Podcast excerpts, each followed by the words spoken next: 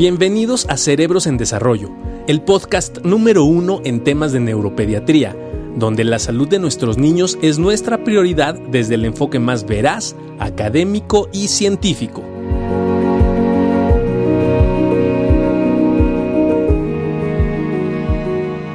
Bueno, pues hoy estamos con un tema súper interesante que es midiendo la inteligencia, ¿no? Y tenemos un super panel el día de hoy, de lujo, como siempre. Y bueno, tenemos ya un invitado tradicional, ¿no? Con sus puntos de vista muy acertados para un tema que va a dar para mucho, que es el doctor Orlando Carreño, este, hasta Colombia. ¿Cómo estás, mi estimado Orlando? Hola, Eduardo. Hola, Juan Carlos. Muy bien, excelente por acá, acompañándolos otra vez, cada vez más cerca. Yo no estoy en el consultorio al frente, pero, pero.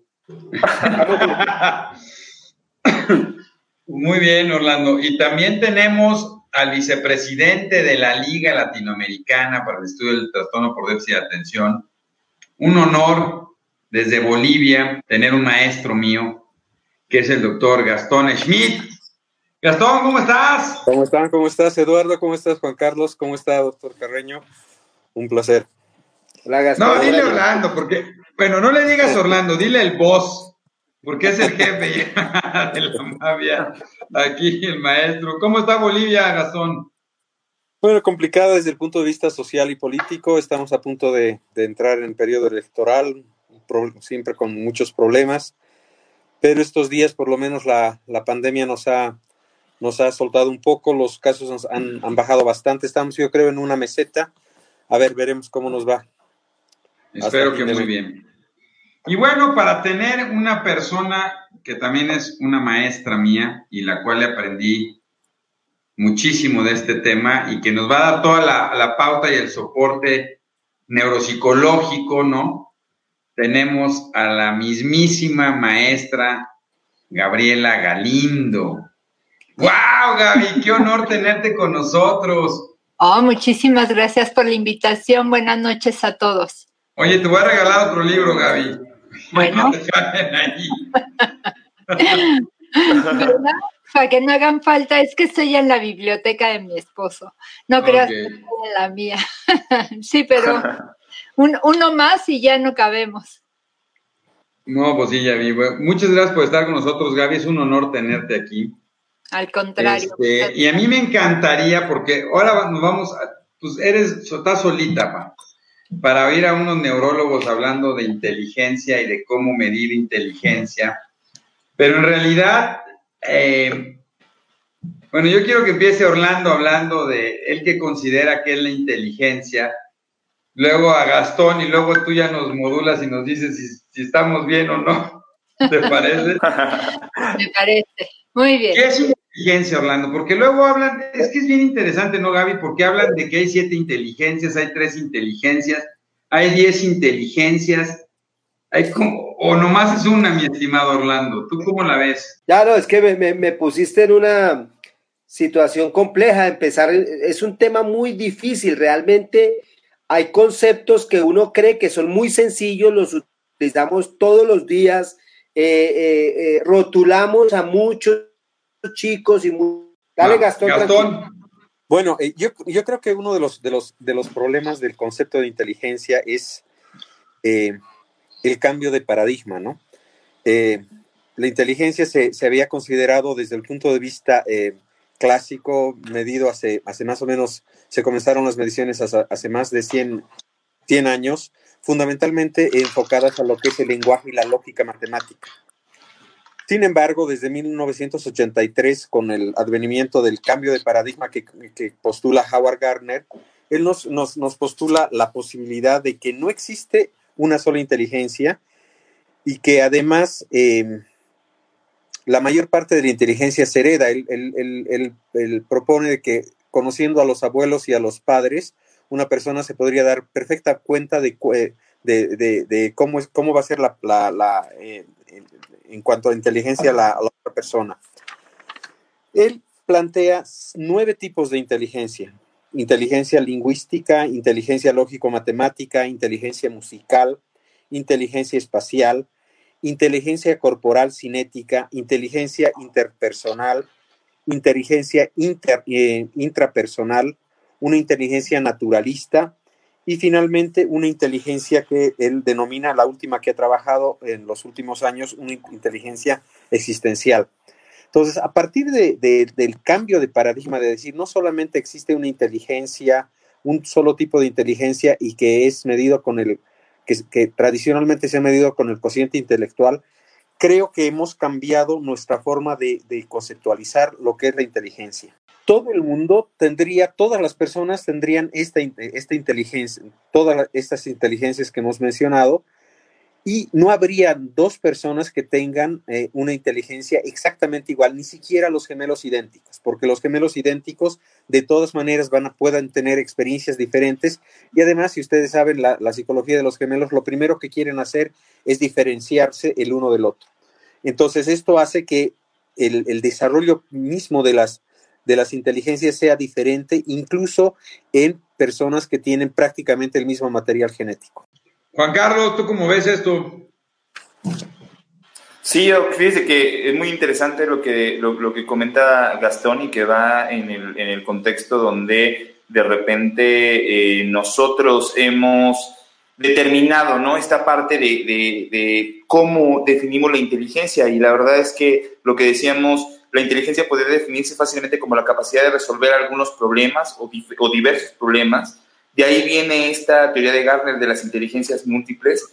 Bien importante lo que decía Gastón y que lo hemos resuelto y lo hemos platicado más bien en otros, nunca resuelto, porque ese es, es como esos paradigmas, ¿no? Que, que, quedan siempre abiertos y que es bien padre poder escuchar y seguir armando y, seguir conociendo. Pero cómo hemos, eh, nos han preguntado esto, ¿no? Este origen biológico, genético, y, que también es tan importante como a pesar de estas bases biológicas y genéticas, la inteligencia puede ser desarrollada a partir de situaciones, por ejemplo, nutricionales o ambientales, también basadas en las experiencias recabadas o habilidades que tiene cada uno de los, de los niños para para poderlas utilizar y que evidentemente los papás y la participación de los cuidadores tiene tanto que ver. Y ya de ahí todo lo que comentaba Gastón, que es tan cierto y que es tan importante como esta parte de la inteligencia lingüística, la lógico-matemática, la espacial, la cinética, la musical, la interpersonal, y cómo cada uno de los niños podrá tener un mejor desarrollo en diferentes áreas. Pero cómo es tan importante el poderlos conocer porque este tipo de desarrollos que vamos teniendo y, que vamos conociendo nos va a permitir también el conocer diferentes canales de intervención. Cuando tenemos que tener algunas eh, terapias que ya Gabriela nos va a comentar mucho más específico, pero qué importante es ver si tengo un, niño que pudiera tener más desarrollada a lo mejor una inteligencia eh, cinética o una inteligencia musical o algún otro tipo de inteligencia y si eso lo puedo aprovechar para poderlo insertar o mejorar en algún proceso de terapia, ¿no? Pero, a ver, maestro Orlando, ya está usted aquí. Antes de que Gaby nos dé clases a todos. Por fin. Este, a ver, a ver, mi estimado Orlando, esto que están hablando Gastón y Juan Carlos es, ¿quién establece esta definición de inteligencia? Binet y Simon en 1908 en Francia desarrollan el test, ¿no? ahorita nos va a hablar Gaby. Ahora, esto que estamos viendo es, ¿hay una sola inteligencia con diferentes habilidades? ¿O realmente es cada inteligencia tiene que ser medida o evaluada por separado? Bueno, son, son dos cosas, Eduardo. Hay personas con habilidades diferentes, hay diferentes personas y cada una tiene o tenemos habilidades muy diferentes. Sin duda, pues, eh, hay que, eh, eh, en lo que hacemos siempre hay que medir y cuantificar parámetros gruesos, pero cada vez vamos más hacia la individualidad, hacia buscar en cada persona, y en este caso nuestro, en cada chico, eh, niño, adolescente, sus propias capacidades. Eh, en este momento hay un, hay un cambio, el tema del COVID nos, nos cambió muchos paradigmas y mira cómo algunas, algunos chicos se han adaptado muy fácil a la educación en casa, otros no. Los mismos adultos nos hemos adaptado más fácil a trabajar eh, eh, virtualmente y para otros ha sido un caos. Entonces, cada uno tiene una, una capacidad diferente. No podemos decir que quienes eran excelentes empleados en su, en su empresa, nivel ejecutivo, y hoy desde la virtualidad no están teniendo esas posibilidades, pues que les bajó la inteligencia. No, no les bajó la inteligencia. Se enfrentaron a situaciones diferentes y sus cualidades o sus capacidades no se adaptaron o no se han podido adaptar fácilmente a estas necesidades. Entonces, viene un cambio de paradigmas muy importante y, creo, lo que dice Gastón, eh, eh, vamos a tener que trabajar más con los diferentes tipos de inteligencia, si queremos llamarlo así, pero individualizando mucho más a las personas. Ese es, ese es el, reto que, tenemos en este momento. Ok, entonces Gaby, usted es la que mide esto. ¿Estamos, estamos, ¿Estamos bien los neurólogos o no? No, sí, claro. Bueno, lo que pasa es que este es un punto de vista un tanto diferente y precisamente por eso a mí me gusta tanto la neuropsicología porque a partir de cómo el cerebro procesa la información podemos tener un poco más de comprensión de lo que es nuestra, nuestra conducta, lo que es nuestro comportamiento en general. Yo sí creo que la inteligencia es la inteligencia o la capacidad intelectual, no las inteligencias. Ocurre que la inteligencia es el resultado de, de los diferentes habilidades o las, las diferentes procesos cognitivos y esto está íntimamente vinculado con la forma como el cerebro procesa la información. Pero algo que es muy importante que, mencionó Orlando en, términos de adaptación y otro punto importante que mencionaba Juan Carlos es la palabra o la frase resolver problemas. Eh, ¿Quién es más inteligente al final del día? pues al final del día el que se puede adaptar, el que se pueda adaptar a los cambios, el que puede tener estrategias resolutivas, independientemente del tipo de problema. Obviamente que hay personas que tienen habilidades mucho más desarrolladas que otras, como por ejemplo el pensamiento lógico que, eh, guía el, pensamiento de los matemáticos, por ejemplo. Pero también tenemos habilidades visoperceptuales más desarrolladas en, en personas como los arquitectos o los ingenieros. Sin embargo, en general, hay un cierto equilibrio y un, cierto grado de homogeneidad en las diferentes habilidades cognitivas que al interactuar entre sí, pues resultan en, un producto que es mucho más que la suma de, sus partes. O sea, esa es la maravillosa capacidad que tiene el cerebro de crear algo emergente, o sea, es, una propiedad eh, metacognitiva que va más allá de sumar la habilidad perceptual visual con la habilidad lógico-matemática, con la Simple y sencillamente es el procesamiento de la información de manera conjunta, como trabaja el cerebro, y sabemos que el cerebro trabaja de manera conjunta, y gracias a nuestros maravillosos lóbulos frontales se genera toda esta metacognición que al final del día nos lleva a acceder a un mundo abstracto, a un mundo de ideas que a la vez nos permiten afrontar los problemas solucionarlos y adaptarnos, que eso es la parte más importante. La función de la inteligencia es resolver problemas a fin de adaptarnos a cada uno de los momentos que vamos viviendo en nuestra vida. Órale, no, exactamente, qué interesante. No, es padrísimo.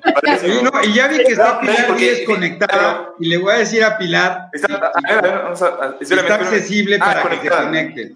Porque fíjate, Gaby, bueno, hay dos cosas que me gustaría preguntarte nada más. Y la otra es para Gastón, porque ya te preguntaron, Gastón, Noemí desde Perú, que si la, teoría de las inteligencias múltiples propuestas por Garner tiene validez científica. Pero antes de eso, nomás quisiera que Gaby me dijera, ¿es lo mismo cognición que cognoscitivo, Gaby? Sí. sí. Porque, porque, ese término a veces se utiliza indistintamente por mucha gente y tratan de diferenciar cognición de cognoscitivo y al final del camino es lo mismo. Sí, pues tú puedes hablar de habilidades cognoscitivas o puedes hablar de habilidades cognitivas, pero entendemos lo mismo. Ok. Gastón, ¿cómo ves lo de Garner? Yo, tengo una pregunta para Pero que Gastón responda a la de Garner. Bueno, Garner, eh, Garner es una persona que actualmente trabaja en la Universidad de Harvard, ha publicado eh, bastantes libros, eh, está involucrado en todo, todo lo que es el proceso educativo, o sea, cómo, cómo tenemos que, educar a nuestros niños en base a, este, a, este, concepto de las inteligencias múltiples. Él trabaja en la Universidad de Harvard. Ustedes saben que la Universidad de Harvard tiene un altísimo, eh, es demasiado selectiva para, las personas. Entonces, una persona que no tenga un nivel científico, evidentemente no podría estar trabajando en la Universidad de Harvard y además enseñando la, materia de cognición y educación en la Universidad de Harvard con proyectos hacia adelante eh, en equipos multidisciplinarios muy, eh, de, muy alta, de muy alta gama en, en la investigación universitaria. Entonces, me parece que esto le da evidentemente, y además él hace toda una, una recopilación en sus, en sus libros sobre cómo ha justificado el cambio de, paradigma desde solamente pensar el punto de vista de, eh, una sola inteligencia y cómo eh, aspectos como el conocimiento actual del cerebro, todo lo que es la, genómica, la parte molecular, etcétera, el impacto de lo que es la revolución de la, digitalidad, de, todo eso nos está influyendo en la forma de aprender y de captar el mundo. Tal vez aprender con H el mundo, para mí la definición, la definición más básica de inteligencia es, es la capacidad de aprender el mundo, de captar el mundo, de agarrar la realidad del mundo. Estoy de acuerdo.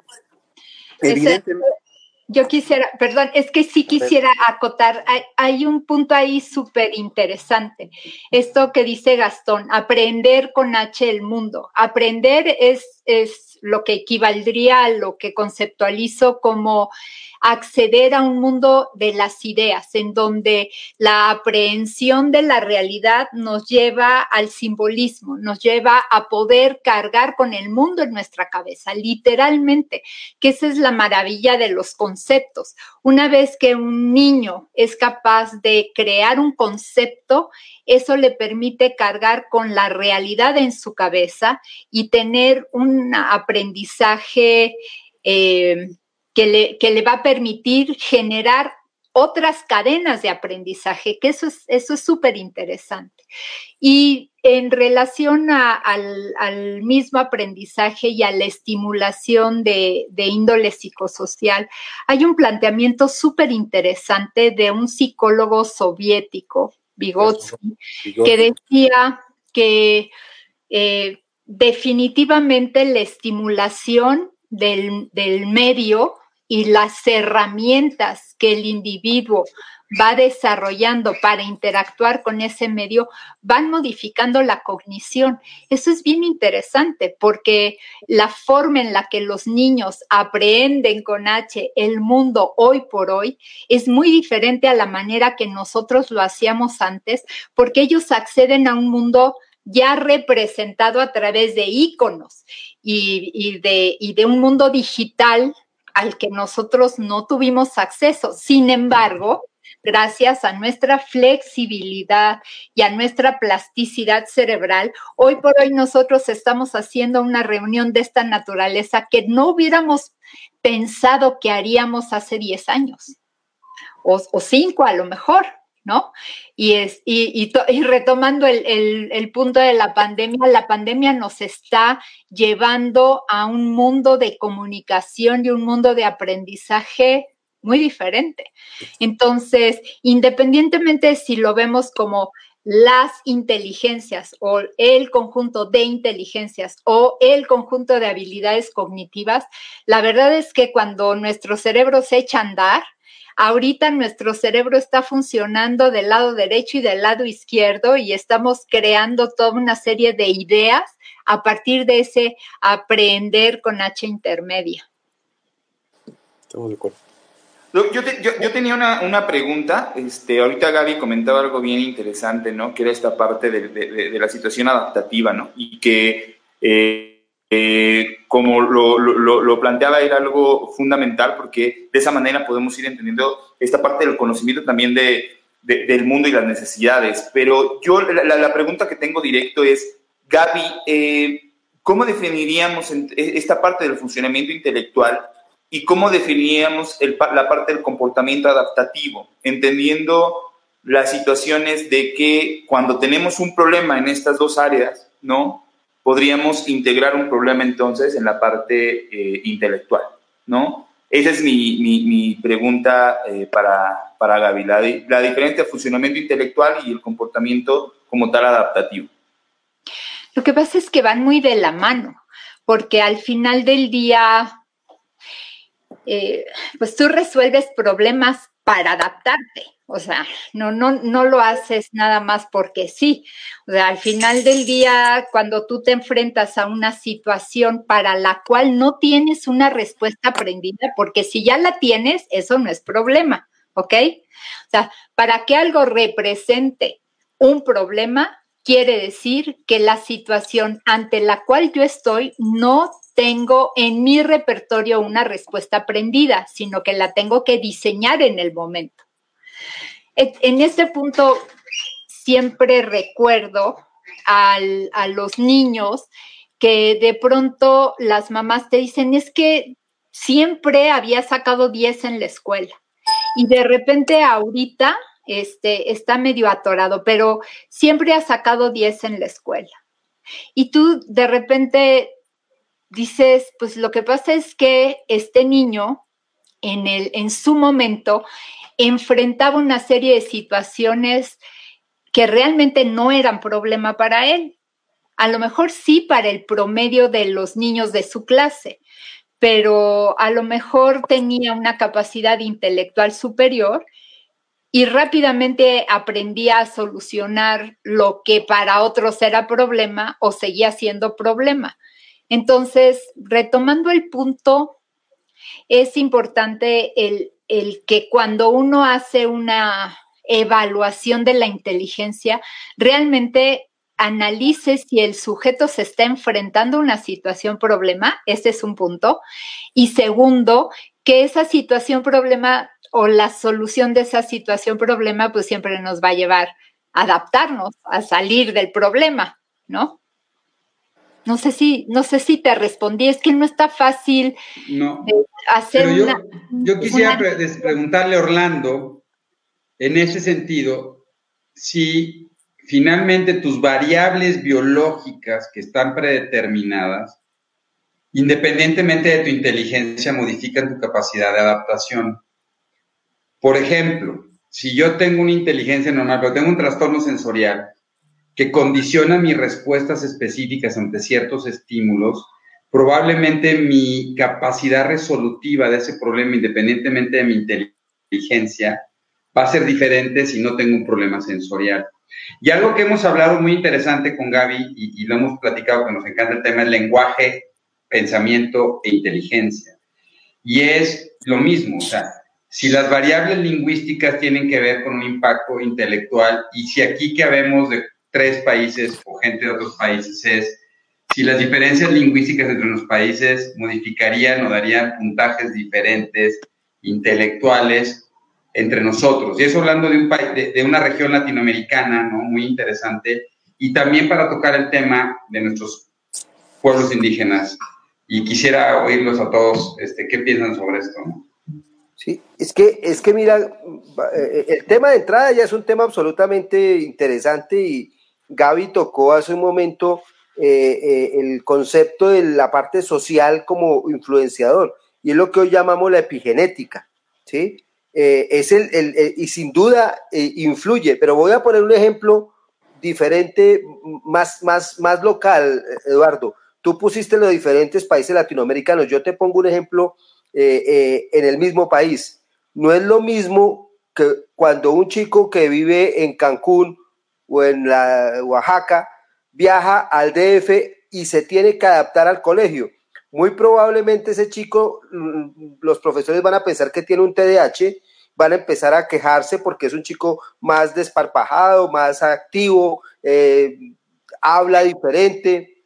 Aquí nos pasa mucho con los, los que llamamos los, los, los, chicos que viven en la costa atlántica, eh, sol, playas, mar, son tranquilos, son relajados y llegan al interior en donde todos son como medio cuadriculaditos pues claro, ese chico llega a, a las dos semanas ya lo están remitiendo a la consulta, están pidiendo evaluación neuropsicológica porque están pensando que es un chico hiperactivo.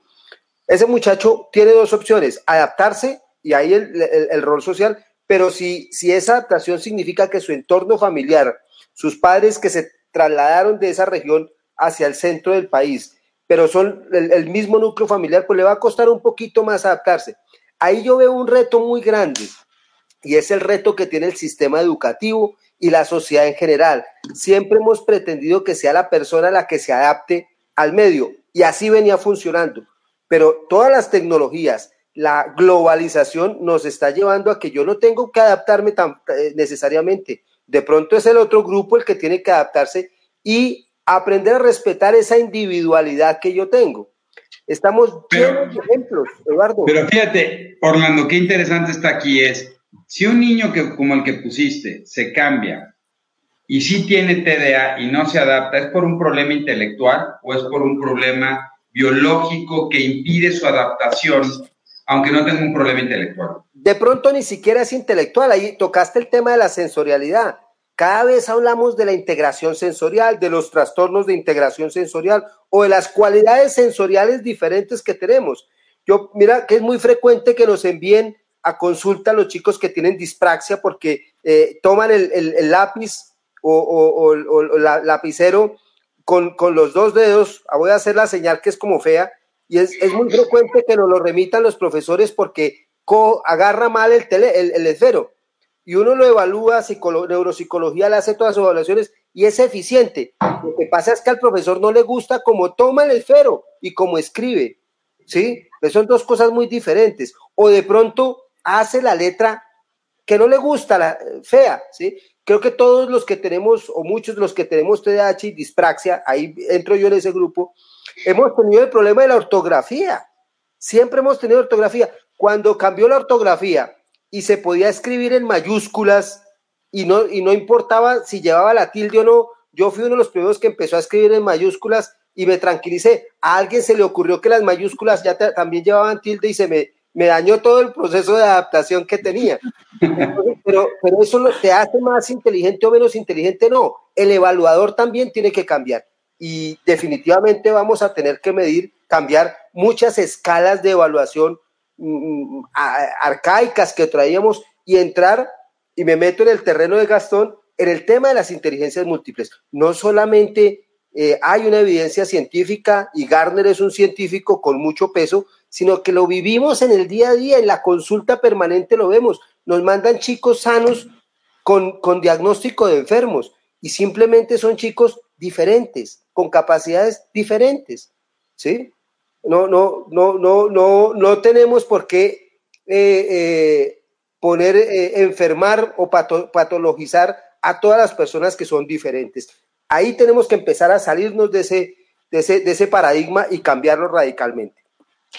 Bueno, una, una, una, frase que yo uso con cierta frecuencia cuando hago un reporte neuropsicológico, yo pongo algo así como es una persona con un nivel de desarrollo intelectual superior o dentro del promedio, pero cuyos recursos se ven limitados por una falla de atención o por una falla de integración sensoriomotriz. O sea, la, la, percepción es que es inteligente, pero hay situaciones en donde la implementación de ese recurso intelectual se está viendo limitada por una deficiencia específica en un área en particular. Y si retomamos el tema del entorno y si lo vemos a lo largo del desarrollo, pues hay momentos en el neurodesarrollo en donde un déficit de integración sensoriomotriz puede tener una repercusión muy importante en el desarrollo integral del niño, porque pues recordemos que la base del neurodesarrollo es la motricidad y la integración sensoriomotriz. Y desafortunadamente, la, esfera escolar donde mayor impacto tiene es en la lectoescritura. Y da la casualidad que la lectoescritura es el arma principal de contención en el medio académico. Entonces, el, punto aquí es que es un chico inteligente, pero no se integra al grupo porque no puede leer y escribir al, al mismo nivel o, con la velocidad que los demás, este, que los demás pueden. Y ojalá y encontráramos lugares en donde pudiéramos convencer a la mayoría que acepten al niño que no lee y escribe lo suficientemente rápido, porque en el hoy por hoy, pues la verdad es que si tienen una dislexia, una disgrafia, no les va nada bien y hay que meterlos a entrenamiento. Oye, Gastón, y, aquí es muy interesante. Gaby, que, que, que gran parte. Ay, perdón, adelante, adelante. Sí, eh, no, no, venga, venga. Retomar dos, dos, dos. Quería retomar lo que dice Gaby. Y, y, lo último que yo dije, no, no significa que entonces todos los chicos que tienen dificultades vamos a considerarlos como una inteligencia diferente. No, hay chicos que tienen dificultades y hay chicos que tienen problemas de maduración, indudablemente, y los vemos en la consulta. No es sino examinarlos y verles la dificultad de equilibrio que tienen tan importante, la dificultad en planeamiento motor, la integración sensorial y el trastorno de integración sensorial es una realidad, para un lado y para el otro. ¿sí? O sea, no podemos irnos a extremos en donde entonces el chico que se distrae y no rinde porque tiene un TDAH clásico o el chico que tiene muchísima dificultad motriz y se atrasa en todas las clases, pues es que ese entonces es una inteligencia diferente y entonces el profesor tiene que adaptarse a ese. No, evaluémoslo. Puede que tenga una dificultad, probablemente esos chicos con terapia ocupacional, con apoyo eh, de integración sensorial, va a mejorar y es como cuando sincronizamos el, coche que está, que está fallando, no significa que entonces acostumbrémonos al coche que falla. Si yo lo sincronizo y mejora su funcionamiento, perfecto. Pero hay chicos que no tienen problema. Ese es el, tema, es, son, son capacidades diferentes. Indudablemente, si el chico tiene una dificultad, un bajo rendimiento, un bajo desempeño, una calidad de vida que está siendo afectada por su, su, desempeño social, tenemos que evaluarlo y mirar si realmente tiene una dificultad o no. Y ahí viene todo el proceso interdisciplinario, no solamente la consulta de neurología, ¿no? el apoyo con neuropsicología, el apoyo con fonoaudiología, o sea, no, no vamos a caer en el extremo de que el niño que no habla bien, entonces aguantémonos y tranquilo, no le ponga cuidado. Probablemente con terapia de fonoaudiología lo podamos apoyar y mejorar. Pero, pero hay chicos que no tienen esas dificultades. Bueno, Juan Carlos, y yo quisiera, y esto nos va llevando a dos cosas, Gastón, porque empiezan a preguntar, muy interesante, y es, ¿cómo mide un neurólogo la inteligencia? Y aquí pregunta Areli, muy interesante. Entonces, ¿cuál es el límite entre ser diferente y tener un déficit intelectual? Y algo bien interesante, Gastón, es qué hacemos nosotros como neurólogos y cuándo le creemos a los neuropsicólogos que sí está por debajo, no por debajo. O, o, o a todos les un electro y con el electroencefalograma le digo que tiene una inmadurez y entonces sí la hace o no. Y la otra es, que es una pregunta al aire, es ¿cuándo puedo definir que un niño tiene un problema intelectual o no? O sea, a los seis meses puedo decir tiene o no. Yo, creo que uno de los problemas, eh, de los problemas dramáticos con los que hemos peleado siempre es, ah, es eh, quedarnos centrados solamente en el, en el, en el guarismo. Es decir, eh, decir que, que la inteligencia es leve de tal a tal a tal estanco, es moderada de tal a tal estanco, etcétera. Si te das cuenta, todo lo que ha cambiado en, los criterios del DSM-5 y en los criterios de em, incluso de la clasificación internacional de enfermedades, cambia esto, se desapega de este, de esta, de este, de este pánico al, al guarismo y nos da un, margen para justamente lo que están hablando, lo que estamos hablando desde el principio, todo lo que son las, las habilidades adaptativas que probablemente es lo más importante. A mí no me interesa saber que el niño no puede leer o no puede escribir, pero me interesa saber si el niño es independiente, por ejemplo, para ir solo al baño o no ir solo al baño, o necesita cuando una persona que, la, lo lleve o que no la lleve a, una, a, la, tienda, puede ir a comprar a la tienda, puede hacer una operación básica de aritmética. Eso me interesa porque eso es adaptativo. Entonces, creo que el, cambio de paradigma actual es dar, no solamente quedarnos en, meramente en el, en el guarismo, sino darnos, darnos esta, esta, esta capacidad de, centrarnos en lo que es la rutina, la vida diaria y cómo la persona tiene habilidades para eh, desarrollarse en ese ámbito. Claro, David, sí me, sí me escuchó, ¿ah? Sí. era rápido y muy cierto lo que decía Gaby, lo que decía Orlando, y complementando solamente las posibilidades y respondiendo un poquito de las preguntas que nos están haciendo, de trastornos específicos en un momento.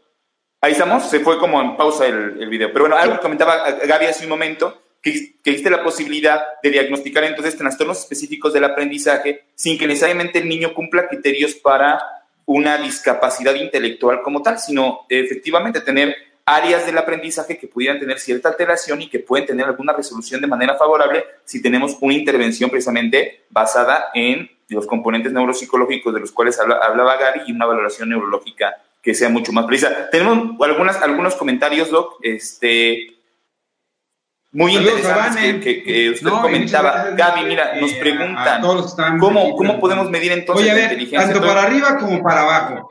¿Cuál es lo normal? O sea, ¿cómo sé que estoy normal o no? ¿Cómo sé que estoy limítrofe o no?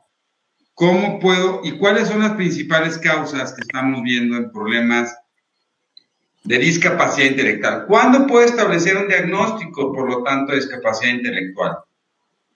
Eso es un tema súper difícil a veces, ¿no? Y si el hecho de que yo le diagnostique a, una, a un chavito una discapacidad intelectual o un problema limítrofe, lo conlleva a que no podrá mejorar su inteligencia, que podrá mejorar sus habilidades, pero no su capacidad intelectual. Es que depende de la edad. abierta. Depende de la edad.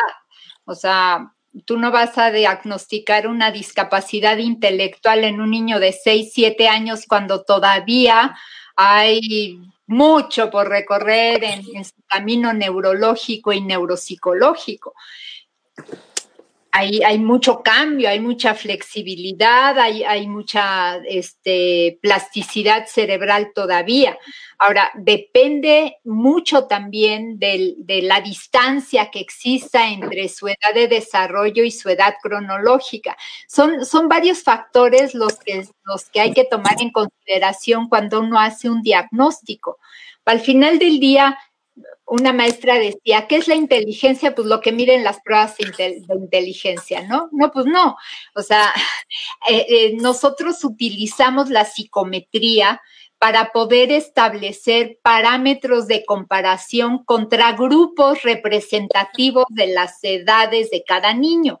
Y entonces retomamos el tema de adaptación. Si yo tengo un niño de 8 años cuando mido el desarrollo de sus diferentes habilidades para poder entender qué tantos recursos tiene para adaptarse a la realidad, al mundo de un niño de 8 años, pues evalúo qué tan bien desarrolladas están sus habilidades en función a lo que se espera para un niño de 8 años de edad cronológica. Y eso es un criterio de, desde donde uno empieza a partir para analizar el resto de los resultados.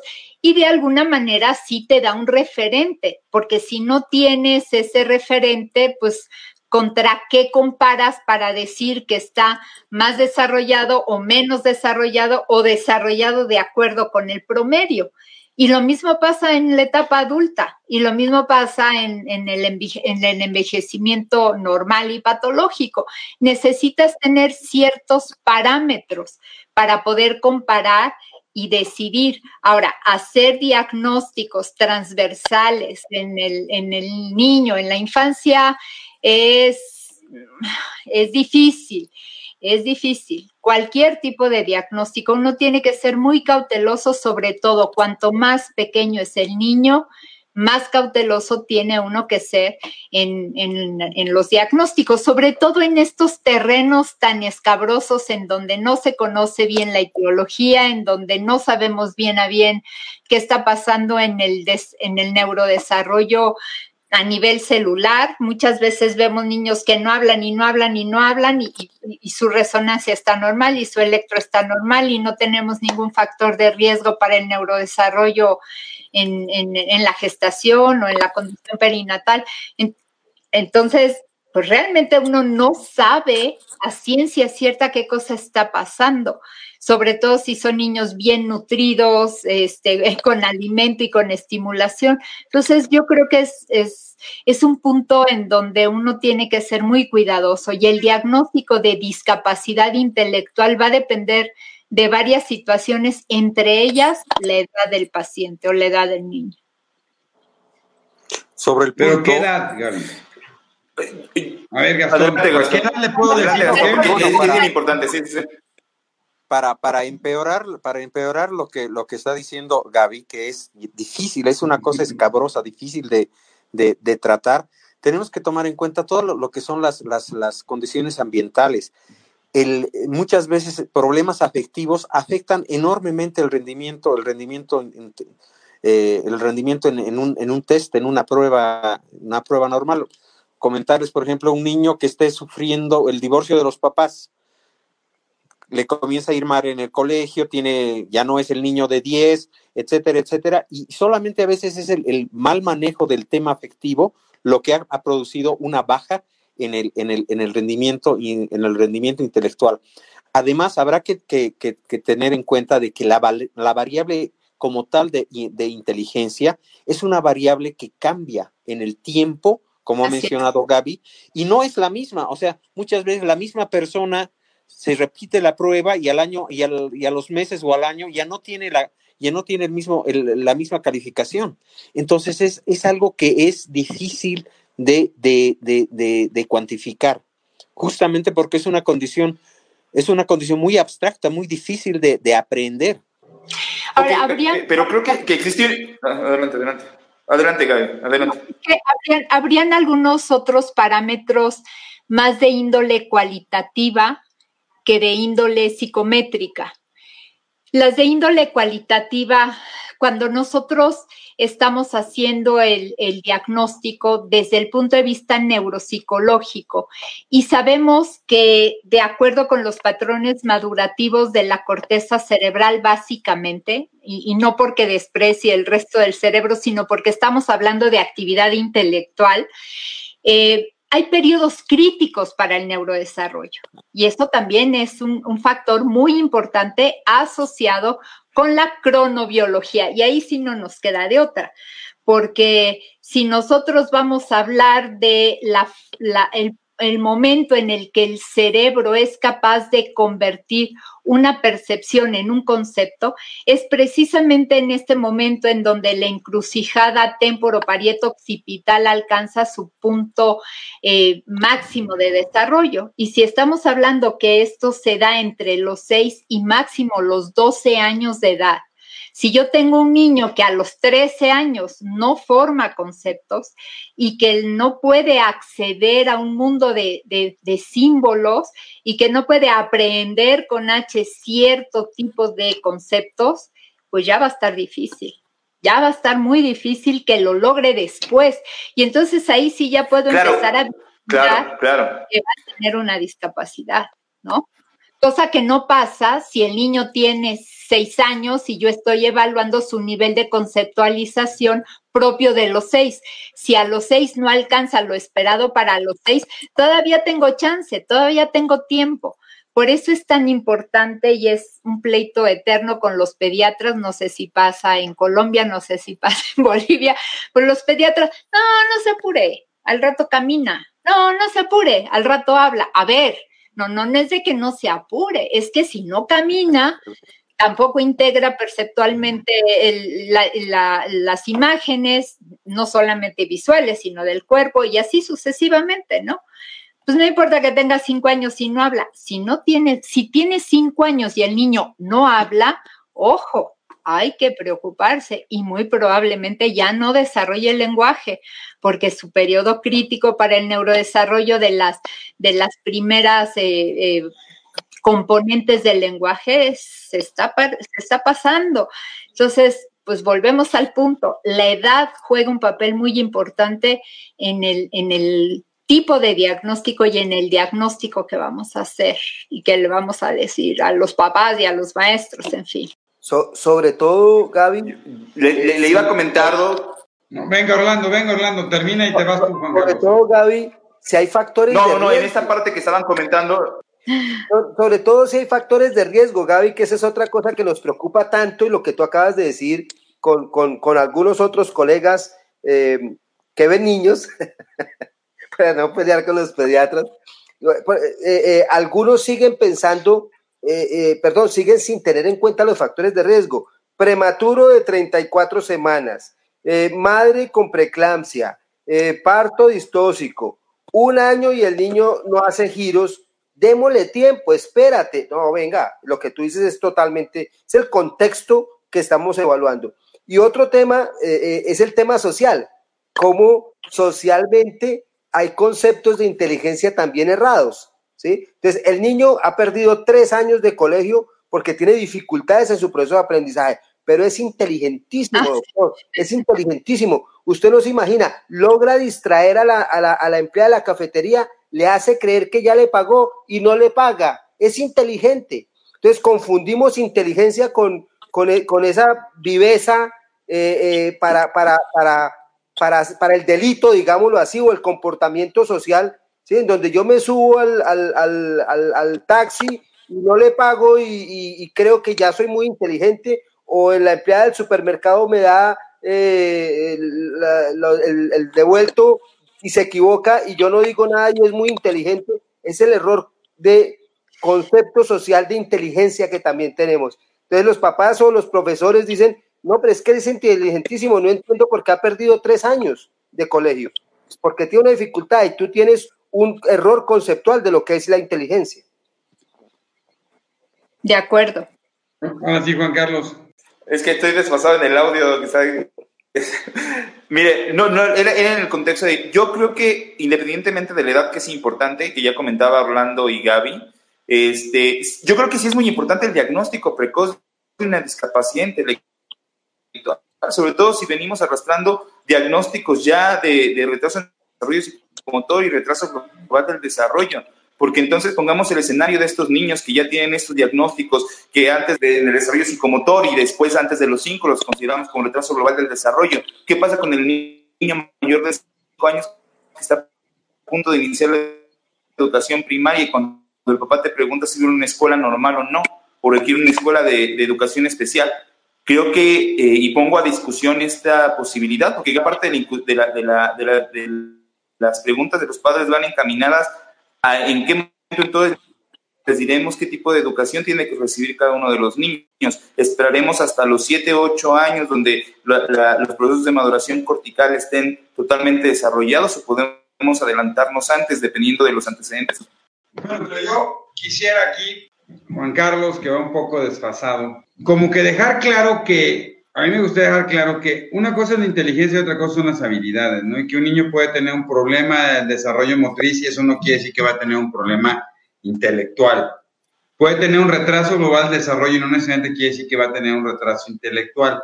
Incluso, y será tema de otra discusión y espero que nos acompañen, es la principal causa de discapacidad intelectual en Latinoamérica no tiene causa. Mm. O sea, los estudios normalmente son normales y el electroencefalograma es normal, la resonancia es normal, la genética es normal y esa es nuestra principal causa y tendríamos que plantearnos, y yo espero en el próximo programa que hagamos sobre discapacidad intelectual, es, estos son variables epigenéticas sobre lo que comemos, sobre lo que nos enseñan, sobre... Ese es otro tema. Dos, pero aquí muy importante es que sí necesitamos este equipo multidisciplinario, hay fenómenos transitorios como la epilepsia, y hay una pregunta por ahí no quisiera, sí, la epilepsia puede desfasar el fenómeno intelectual.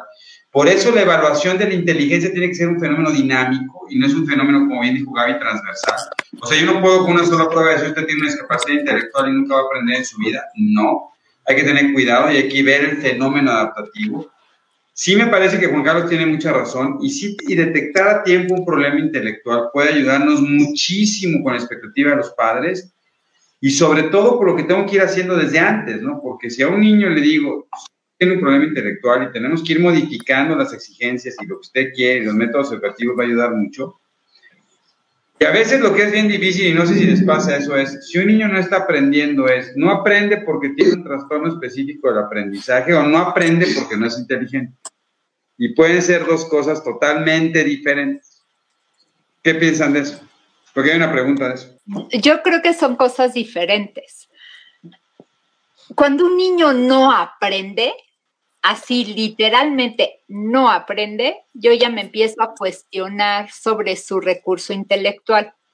Porque los niños que tienen problemas específicos de aprendizaje tienen dificultades para aprender algo en específico, como por ejemplo la lectoescritura, como por ejemplo el cálculo pero en otras áreas funcionan bastante bien.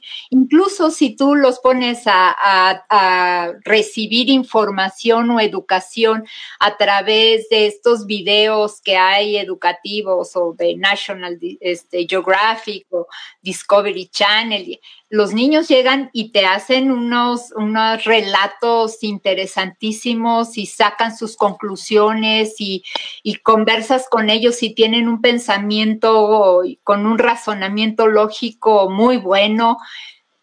Y de repente volteas y ves cómo escribe y dices, no es cierto. De hecho, eso nos ayuda mucho en el diagnóstico y yo lo uso como ejemplo con los papás.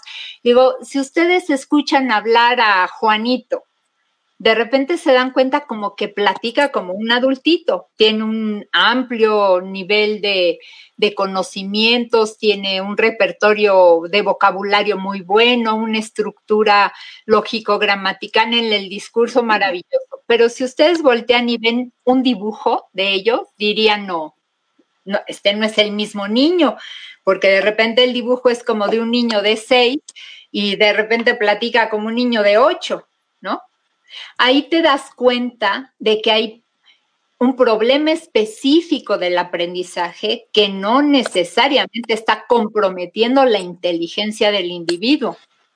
Sí, sí son cosas diferentes. Yo creo que una persona puede ser muy inteligente y de repente ser muy torpe andando en bicicleta y ser fatal para jugar con sus amigos y ser la burla del salón de clase y tener problemas emocionales que de repente conlleven a, como decía Gastón, a que tenga un subfuncionamiento eh, y que no esté aprovechando realmente sus recursos intelectuales. Lo que pasa es que hay puntos específicos que en el neurodesarrollo, cuando se atoran, empiezan a ejercer un efecto deleterio en muchas áreas de los niños que hacen que, el, que toda en, en el contexto de la evaluación de pronto sea un gran problema cuando en realidad desde el punto de vista del neurodesarrollo o del desarrollo neuropsicológico es un problema chiquito que se hizo como una bola de nieve cayendo por una pendiente por todo por toda la resonancia psicosocial que causó esa pequeña deficiencia.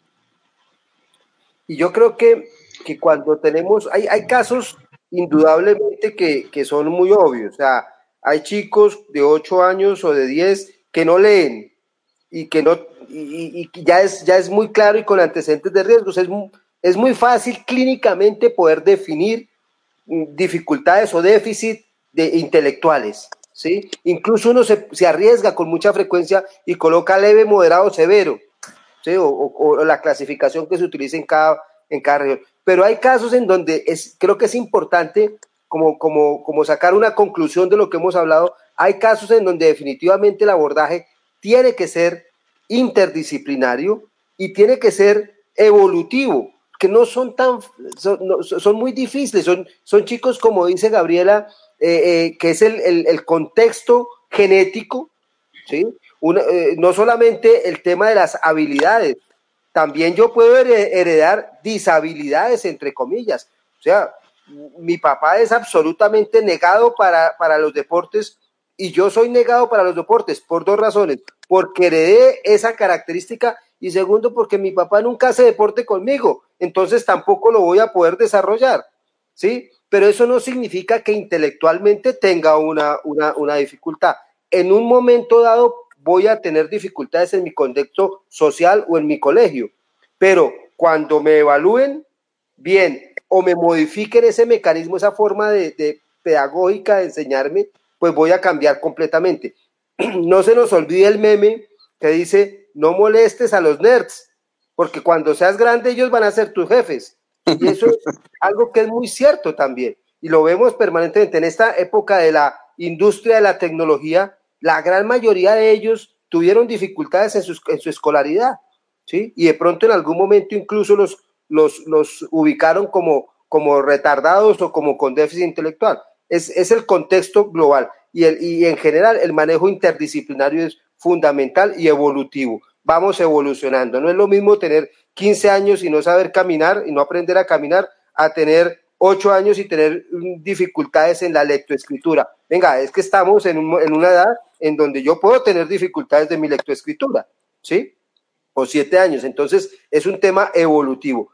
Finalmente, ¿cuántas veces no hemos tenido chicos con diagnóstico de TDAH que además en las evaluaciones neuropsicológicas Gabriela colocan cumple criterios para TDAH, déficit intelectual o CI limítrofe. ¿Cómo le vamos a colocar un CI limítrofe a un chico que acabo de diagnosticar con TDAH, que mañana le pongo medicación, lo pongo en rehabilitación neuropsicológica y cambia radicalmente? Entonces, ahí, ahí es importante que, que, a los padres, los que nos están escuchando, tampoco se, angustien cuando vean un diagnóstico como tan tajante. No, esto es evolutivo y, y, y la mayoría de los casos de los chicos con dificultades en estos procesos de aprendizaje pueden recuperar, pueden salir adelante con un trabajo interdisciplinario oportuno. No hay que perder tiempo. Bueno, se nos acabó el tiempo, se nos fue rapidísimo. Este, quisiera que fuéramos cerrando, Orlando, ya contigo y que me contesten una pregunta. ¿La inteligencia es heredada o no? Por ejemplo, autismo y discapacidad intelectual. Tener autismo necesariamente hace que tenga discapacidad intelectual.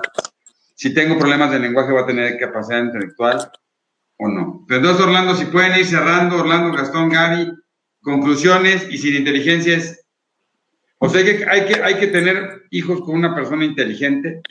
Sí. sí. sí, sí, sí.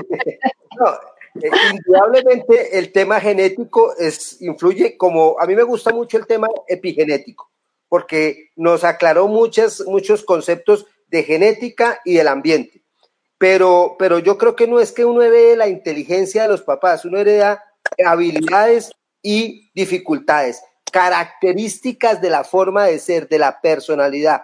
Por eso es muy frecuente que la gente diga, mire, ay, míralos, míralos, se paran igualito, mira cómo estira la pierna y cómo agacha el hombro. Eso, hasta, hasta esos comportamientos y algunas conductas pueden ser heredadas, no todas. La inteligencia, no, las capacidades pueden ser heredadas. Y ya luego viene el ambiente a, a moldar un poquito esas características que, como decía hace un momento, si mi papá no, no es deportista, pues difícilmente me va a estimular a mí el deporte. Ahora, probablemente si me meten en una escuela y no es mi papá o mi mamá los que me están dando, a lo mejor yo sí tengo esas habilidades y no las había podido desarrollar. Ahí viene el ambiente del término epigenético. Yo tengo algo heredado y algo que puedo moldear con, con mi entorno social. Gastón, si gustas ir cerrando. Bueno, ah, yo, yo, yo en cambio, eh, diciendo con, con, Orlando, pienso que la inteligencia en gran porcentaje es heredada. E incluso hay estudios que dicen eh, eh, cómo, cómo, han sido los, los, los, abuelos, han medido la inteligencia de los abuelos y, es, y tienen una excelente, eh, una excelente predicción de cómo va a ser el nieto en, cuanto a la inteligencia. Evidentemente, el, el, ambiente y todo lo que puede ser epigenético, las condiciones, el nicho el nicho psicosocial, las condiciones de familia, condiciones de nutrición, porque hay que, hay que, hay que, hay que considerar que salud no es solamente la ausencia de falta de, de una enfermedad. La salud es una, una resultante de muchas variables que evidentemente apoyan el, el desarrollo, el, el, neurodesarrollo desde, desde, la, desde, desde, desde la concepción hasta los tres años, hasta los dos años, digamos, en los famosos, en los famosos mil días. Eh, yo soy eh, sin embargo, hay que, hay que reconocer que la genética cada vez nos está dando más, más explicaciones. Hay como 3.000 genes descritos en el OVID que tienen que ver con retardo mental. Y actualmente no solamente en, en, en, alteraciones estructurales, genéticas, sino teloméricas y subteloméricas que perfectamente nos están dando cuenta de un problema, de un problema de, de, discapacidad intelectual. Entonces, pienso que definitivamente la herencia tiene un papel muy importante, aunque no determinante sobre, sobre el, el concepto de inteligencia. La Universidad de Salamanca tiene un dicho muy, muy famoso que dice, lo que natura non da, Salamanca non presta. Y tiene que ver con eso. Ahora, es, es interesante aquí, eh, yo sí creo definitivamente que, que, la herencia o la genética juega un papel muy importante y va muy de la mano con el entorno psicosocial, porque eso también es fundamental. Pero curiosamente, el niño que nace en el seno de una familia de dos padres brillantes va a estar expuesto a un nivel de información y de estimulación mucho más rico que aquel que nace en un entorno psicosocial de padres con una inteligencia media o con menos recurso intelectual. Eh, aprenderá, manejará diferentes tipos de información. Pero yo insisto, bueno, dejaría yo de ser neuropsicóloga, pero al final del día, la capacidad para resolver problemas, la capacidad para afrontar el mundo y para podernos adaptar a nuestra realidad y contender con problemas de índole cognitivo y también con problemas de índole emocional, pues depende de esta compleja interacción entre el, el neurodesarrollo y la estimulación que tenemos en nuestro entorno y todas las oportunidades. De acuerdo. Maestro Juan Carlos, ya que usted está aquí, se nos la conclusión. Porque yo te voy a decir una cosa, yo sigo pensando, ¿no? Que la inteligencia definitivamente es un marcaje hereditario muy importante y que aunque yo pueda desarrollar habilidades para mejorar estos niveles intelectuales, y eso lo vemos, la inteligencia está marcada desde un inicio. Y, eso, eso es súper importante porque aunque es muy duro, ¿no? Ser de repente un poco así, esa es mi percepción, ¿no? Pero sí es muy importante porque entonces el hecho de desarrollar habilidades me va a hacer que, aunque tenga ciertas dificultades intelectuales o deficiencias intelectuales, se pueda compensar, pero mi nivel intelectual, y eso sobre todo porque me encantaría, y luego lo hablemos sobre eso que se llama limítrofe, ¿no? Que, ¿Qué es ser limítrofe? Es tener una inteligencia normal, pero que se me dificultan los procesos complejos. Y entonces esto impacta o no sobre mi proceso de desarrollo independiente y autónomo o no. Pero bueno, yo les agradezco muchísimo. Juan Carlos, tú cierra, ¿no? Este, pero muchísimas gracias, Orlando. Gastón, un tema súper interesante. Me gustaría que nos volviéramos a ver aquí, con todo Gaby, para, para hablar de discapacidad intelectual. Creo que es un tema que generó también, es bien importante abordarlo. Y sobre todo para hablar, Gastón y Orlando, ¿qué hacemos los neurólogos y Gaby, qué hacen los neuropsicólogos? ¿Qué ofrecemos para poder ayudar a favorecer el desarrollo de este proceso? Entonces, muchísimas gracias, Juan Carlos. Doc, no, muchas gracias a todos, Gaby, Orlando, Gastón, muchas gracias por aceptar la invitación, por estar con nosotros. Excelentes puntos de vista, como, como, como siempre, podemos pasar horas platicando de esto, ¿no? Eh, coincido, coincido, definitivamente el marco biológico genético de la inteligencia está bien fundamentado, sin embargo, no solamente son los genes. Ya decía Gaby, ¿no? Existe todo el componente ambiental, todo el componente nutricional, todo el componente de exposición que tiene cada uno de los niños, de la influencia de los padres sobre los niños, de la exposición que tienen a la información, lo cual también es muy importante.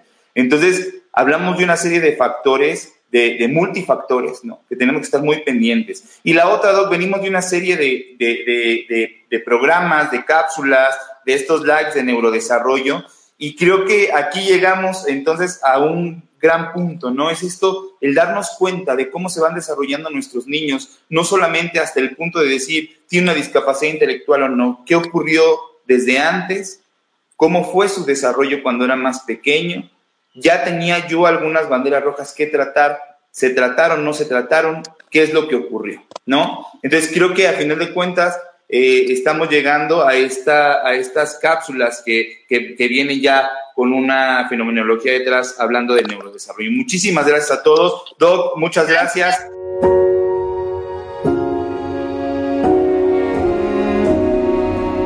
Cerebros en Desarrollo, el podcast comprometido con la idea de que en los cerebros de nuestros niños no hay límites. Síguenos en nuestras redes sociales. En Facebook nos puedes encontrar como Neurología HIM, en Instagram como arroba Neuropedia HIM nuestra página web es cerebrosendesarrollo.com y si tienes cualquier duda o comentario, por favor escríbenos al correo electrónico cerebrosendesarrollo.gmail.com. Si este episodio crees que le puede ayudar o servir a alguien, por favor compárteselo. Le podrías estar ayudando mucho más de lo que te imaginas. Nos seguimos escuchando.